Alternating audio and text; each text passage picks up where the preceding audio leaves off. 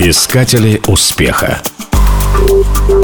Всего 10 лет назад сайтом, который сегодня посещает более миллиарда человек, могли пользоваться только студенты Гарвардского университета.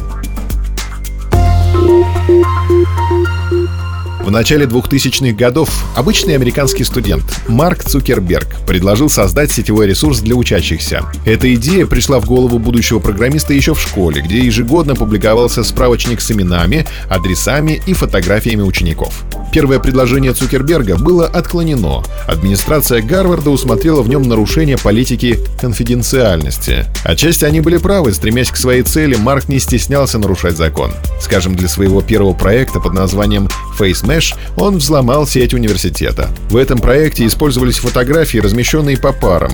Посетителям предлагалось выбрать, кто из двух людей более привлекателен. За первые два часа работы ресурса он набрал 22 тысячи фотопросмотров. Правда, спустя несколько дней администрация Гарварда закрыла сайт и чуть было не отчислила предприимчивого студента. Но это его ничуть не смутило.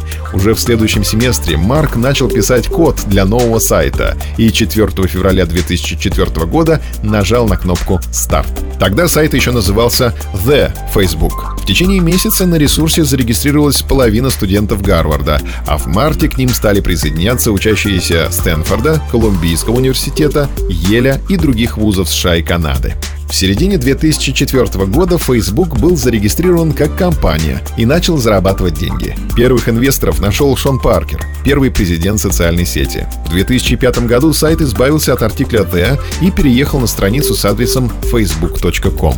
Это доменное имя обошлось компании в 200 тысяч долларов. Впрочем, в сравнении с нынешними доходами сайта эта сумма кажется просто смешной. Уже в 2007 году, через три года после старта, компания Facebook была оценена в 15 миллиардов долларов. В 2010 эта сумма составила уже 41 миллиард. Кстати, тогда же на сайте появился знаменитый лайк. Вопреки распространенному мнению, лайк был придуман не Цукербергом, а голландским программистом Вандермеером, который запатентовал кнопку с такой же функциональностью еще в 1998 году.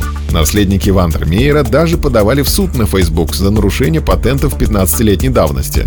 А в 2011 году многострадальный лайк не угодил правительству Германии. Одна из министров посчитала, что его использование на правительственных ресурсах непозволительно. Впрочем, все эти неурядицы становятся практически незаметны в масштабах той огромной интернет-платформы, в которую Facebook превратился всего за несколько лет. Марк Цукерберг в 23 года стал самым молодым миллиардером планеты.